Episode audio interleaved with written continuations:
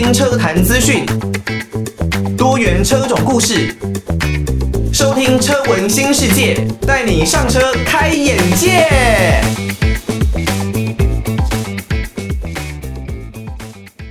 来自于陈零九的歌曲《我不走》，欢迎大家收听车闻新世界，我是艾格，艾格呢会一直在空中。跟大家努力的陪伴呢，只要上级单位没有把节目收掉了，那基本上就都是会在空中持续的来跟大家做陪伴哦。在我们前面的节目呢，有曾经跟大家稍微呃 update，然后有稍微更新了一下，在整个中国大陆贵州隔离巴士翻覆的一个状况哦。在之前的节目呢，我们跟大家说，我们会跟大家分享一则故事。哦，是中国大陆目前在清零政策之下，那居民们大概会可能接收到什么样的通知哦？又或者它有没有哪一些背后的深层意义呢？在分享这一则故事之前呢，先跟大家讲一下，目前呢在贵州这一边隔离巴士翻覆事件当中，有三名的干部。是已经遭到停职检查的哦。这个消息呢是根据微信的公众号贵州发布哦。这三名被组织处理的官员是贵阳市云岩区委书记朱刚，还有云岩区委的常委、区委统战部部长、区隔离转运工作专班的组长宋成强。以及贵阳市公安局云岩分局党委副书记、政委肖凌云。那贵州省呢有关负责人表示哦，在国家有关部门的指导之下，他们当地呢正在对事故来进行深入的调查，对相关责任人呢将依据这个法令还有规定严肃追责问责，绝不姑息啊。那一旦呢有后续的消息，会持续的来向社会公布。那这一起的事件呢，先前在我们节目当中有讲过，这一辆隔离巴士呢载有四十七人。那在黔南州三利高速发生了侧翻事故，造成二十七人死亡，二十人受伤。那四十七人中呢，有四十五人是社区哦。有被疫情列管的民众，因为目前呢，中国大陆是执行所谓的清零政策，所以呢，在整个敏感度方面是非常非常高的。这一些人就是在被转送要去隔离的途中，遭遇了这一起的车祸事故。所以呢，在网络上大家也是炸锅，认为说，难道清零比人命是来得更加重要吗？甚至呢，政府高层在第一时间都没有针对事件来做出回应，是不是想要就此掩埋这一起事件呢？这一次呢，被三有三位被处理的官员哦，那其实也并你要说层级高到什么地方也没有了。那我个人认为，这基本上。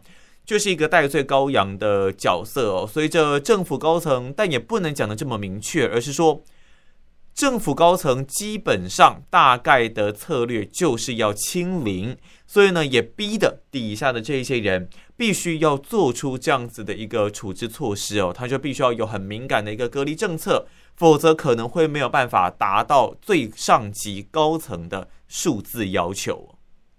来自于周杰伦的歌曲《手写的从前》，这也是周杰伦呢相当好听的一首歌啊。那现在的周杰伦呢，当然我一直认为他的曲风不断的在做出一些改变呢。不过以他最新的这一张专辑最伟大的作品，很多人认为其实找回了过去。周杰伦的一些令人怀念的经典曲风哦，不论是融合了这种 rap 啊、嘻哈、饶舌的元素，还有呢比较复古的流行音乐，类似这样的感觉，在这张专辑里面都可以找到。在这边分享一下，中国强力的清零政策是有多么的敏感哦。基本上，根据当地民众所言呢，只要有一点点的苗头，即便呢。你还没有被检测出是阳性或是核酸的异常，都有可能会搭上转运车要被送去隔离哟。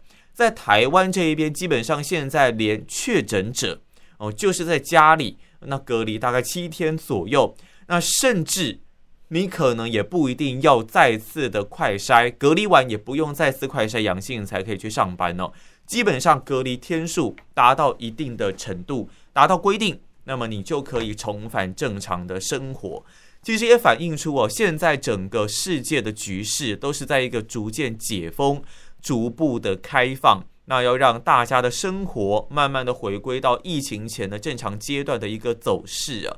所以，如果现在还支持所谓的还坚持清零的政策，那我个人认为实在是觉得有一点不切实际哦。这一起的故事呢，是在这个翻覆事件的过程当中，有一位罹难者小雅，啊，化名小雅啦。他的朋友呢说，小雅呢是在因为翻覆是十八号嘛，那他是在十七号，九月十七号晚间八点左右的时候接到防疫人员的通知，他们告诉小雅说，呃，要收拾行李，必须出去隔离几天。但是小雅居住的大楼呢，其实。并没有确诊病例呀，也不清楚有没有密切接触人员，最多最多可能只能算次密切接触，也就是说，可能是你朋友的朋友确诊啊，亲人的朋友确诊啊，亲人的朋友的朋友确诊啊，类似这样子，但是就被框列了。那小雅和妹妹呢，跟整栋楼的人呢，都一起被拉走送往集中隔离，所以呢，这一次的转运巴士哦，应该蛮大部分是这一栋楼的住户。小雅一开始呢，也不知道自己要去哪，问司机呢，也不会回答。直到晚间十一点的时候，不知道从哪里得知是要去荔波。那这一位朋友呢，就表示，当天晚上他们陆陆续续透过通讯软体向小雅来进行联系，了解状况。那小雅最后一次呢，回复讯息的时间是在十八号的凌晨一点三十三分。他说坐太久了，屁股都坐麻了。那没有想到之后竟然就音讯全无哦。这一位朋友呢，直到十八号的下午看到新闻的时候啊，那时候心里就有震了一下。那随后呢，透过小雅的亲人转达，才得知小雅已经不幸罹难的一个消息啊。贵阳市呢，其实在九月十六号的时候就发布了所谓的贵阳市疫情防控十大专项行动实施方案。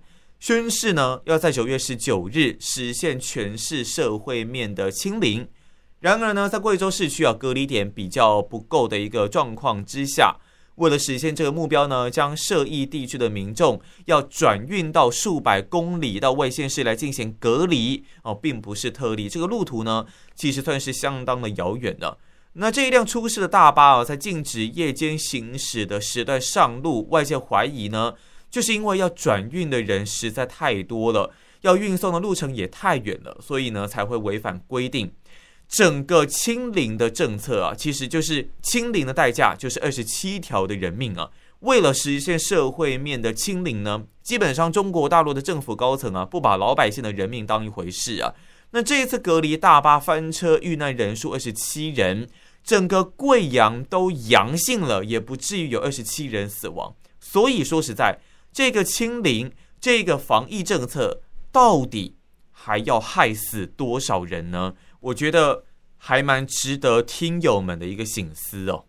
听到的歌曲呢，是来自于刀谷瞳的《下次见》哦。那前一段节目呢，当然我们分享了比较遗憾的消息哦，那就是在贵州的转运巴士的一个翻覆事件。那以现在整个清零政策而言呢，其实我们都不知道到底还要再赔上多少条的人命哦。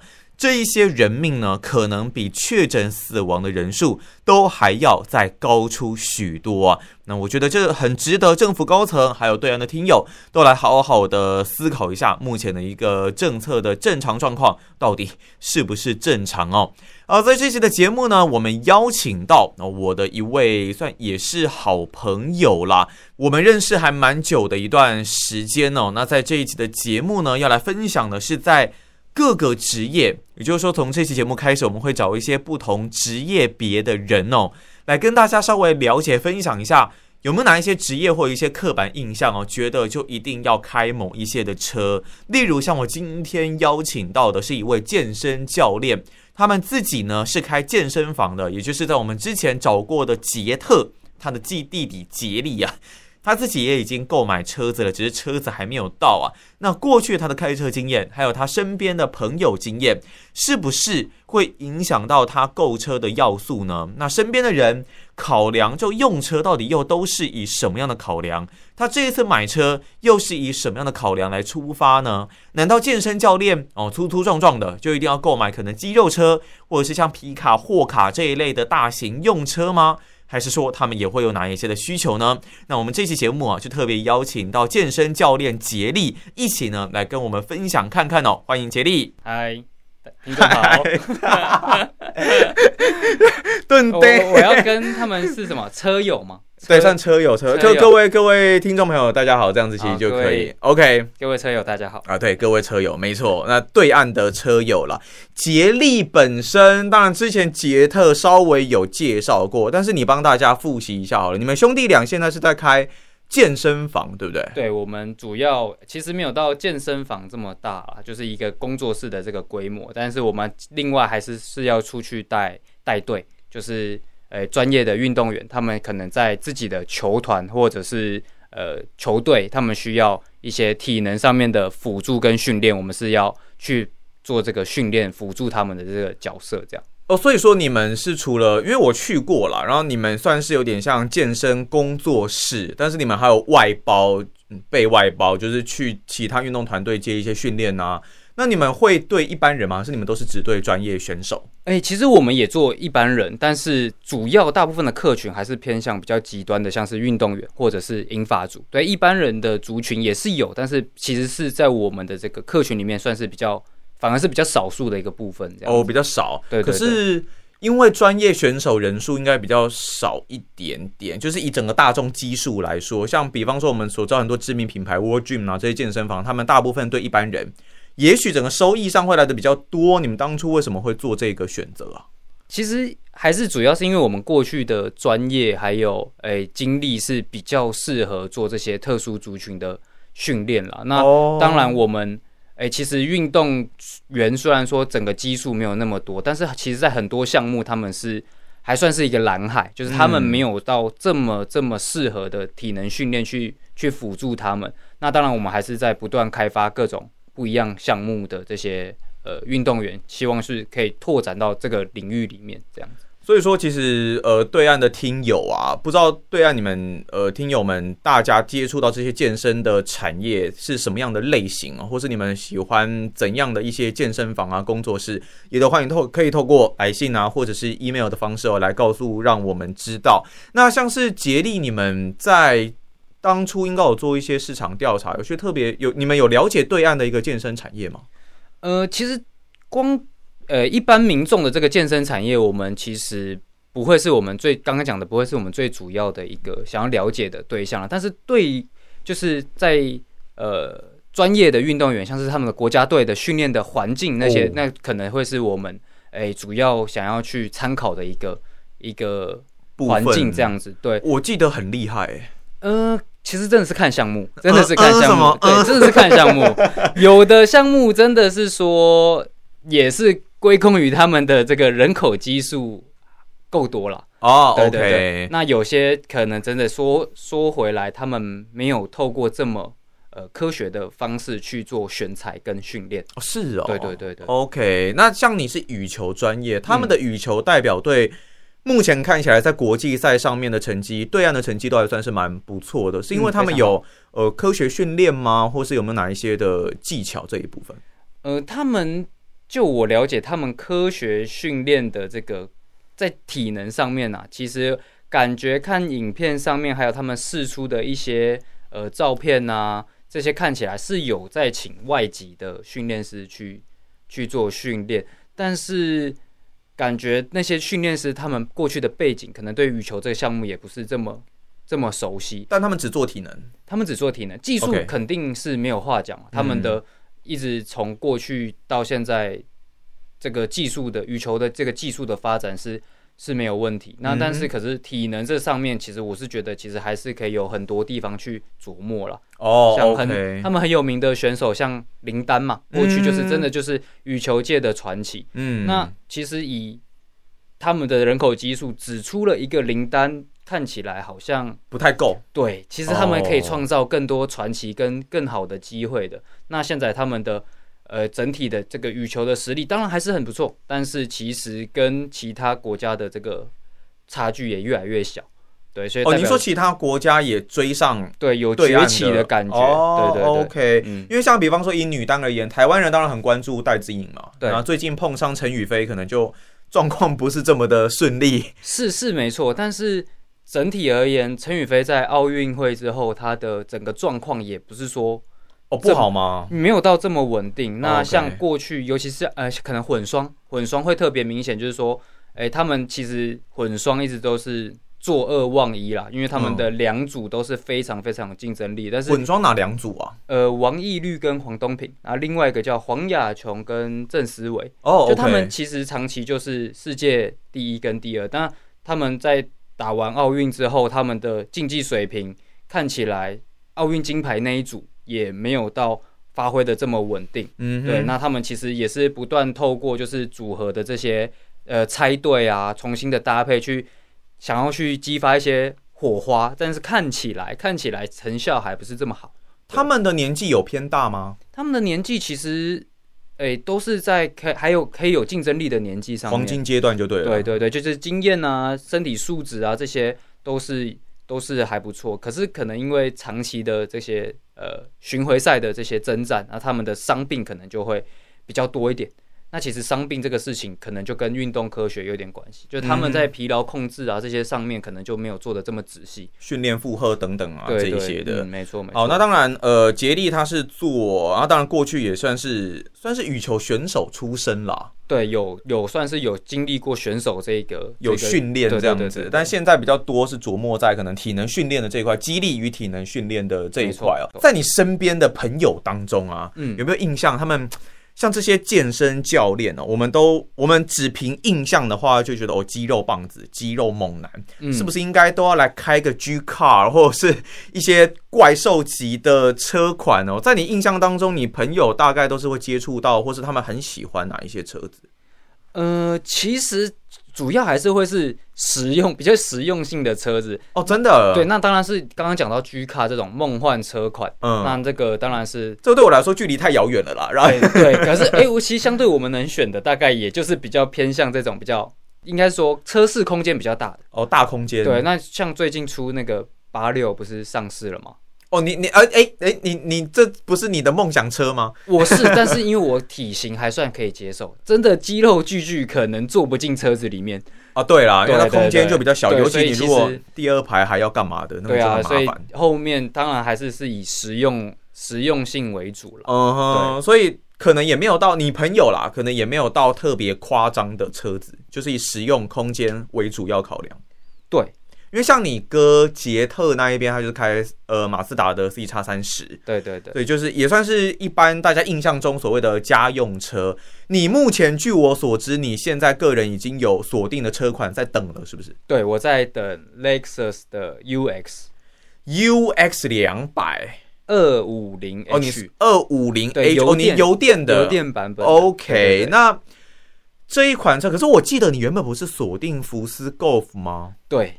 但是就是疫情，疫情等不到车，等不到车，真的是等不到。呃，他有跟你说预计多久吗？你你你，Golf 是哪一款？E T S I？对，应该是二八零 E T S I。OK，对，也是油电版本，就是偏向。嗯、因为如果虽然是说自己有自己的工作室嘛，但是可是有时候呃，球团啊，球队他还是需要有一些地点的转换。嗯，那在可能呃都市里面。移动还是希望说，就是以节能这样子省油的一个概念去去，所以我才会偏向选油电的车款这样子。因为我这样子听起来，你的目的应该是帮助你本身的本业更顺利，比方说教训练啊、教球，你移动更有效率啊，或者是能够载运更多东西。对，你并不太算是一定要否什么驾驶乐趣啦，或是一定要动力啊什么的。目前的考量还是以工作的。的使用方便性为主，协助你工作更顺利嘛，对，不对？所以还会呃会考虑油电车款，但是 Golf 的话是掀背车，哎，这个空间大小似乎就不太不太多哦，可能比 C 叉三十还要小。嗯，可是因为。主要还是会是一到两个人乘坐了，那其实其他的可能就像是训练的一些辅助的器材，那个其实就比较还好，像有时候可能诶、欸、教球啊或者什么，我们带球什么，其实它就是一个大纸箱，那其实一般的车的容量其实是就是很够了。哦，然后可能顶多几支球拍这样子，对，球带，然后或是训练的一些脚椎栏架，其实这些就重量重量基本上是不是什么太大问题，那空间其实也不需要非常非常大，而且而且我记得第二排座椅基本上都是可以倒下去的了，那这样子空间其实就又更大，对对对，尤其。算了，我们也不是打高尔夫球啊，要这么大一个 球袋，啊、所以其实还好。就算是真的你要装球袋好了，其实你后座倒平之后，这样子延伸也还是可以使用。而且你目前很够，其实很够。你没有像你哥就是杰特有小孩嘛？对对对对，所以目前应该就差不多一到两个人，对，这样子来使用就可以了。可是这一台车目前好像等不到，所以就是转战到 Lexus 的 U X 二五零 H 这一边。对，那这两辆车你当初。为什么会把这两辆车列入你的清单呢？其实一开始我是完全没有考虑过 Lexus。哦，为什么？就是因为其实自己家里的哎长辈之前开的 Lexus，虽然是说日系品牌的妥善率一直都是呃很不错啦，嗯，但是其实就是时间到了，它这个呃需要维修的这些花费啊，还是还是必须有。那那个时候可能。呃，算是刚出社会，刚毕业，嗯，不管是日系车还是任何品牌的车，那个修缮的维护的费用对我来说都是都是一个负担了。哎，你说你开家里的车，对，刚开始出来的时候，刚开始出来工作的时候，可是因为是老车了，所以对对哦，对，而且那个时候对 Lexus 的印象其实没有很好。家里是开 Lexus 哪一台啊？之前是开 ES，哦，很大哎，也是大台的哦，OK，也是大台的，耗油，耗油，对对，然后 那个时候。那个时候又是可能教球教训练已经很累了，然后偏偏那个呃方向盘对对又出问题，那边很重转不动，手不舒服，对对对。杰特也是开那一台嘛，对，两兄弟一起开那一台啊，就是、都有不好的经验，对，OK，对，然后后面就是啊，刚刚有讲到说身边的学长啊同学是开什么车，那个时候当然就是以帅为主的话，真的就是很多学长就是 Golf。在我们这一期的节目呢，有请到了杰力，我的好朋友呢，健身教练杰力有来到节目当中分享他的选车经验。另外前面呢，我们也有跟大家分享了比较悲痛的消息，有贵州的转运车翻覆事故。那背后的政策呢，真的还蛮值得大家再来多多思考的。那我们接下来的节目呢，也会有更多的来宾，包括了像力杰哥，还有像是杰利，都会持续的来到我们节目当中进行分享，希望大家会喜欢哦。那我是艾格，以上是我们这期的节目内容，我们下一期的车闻新世界再见喽，拜拜。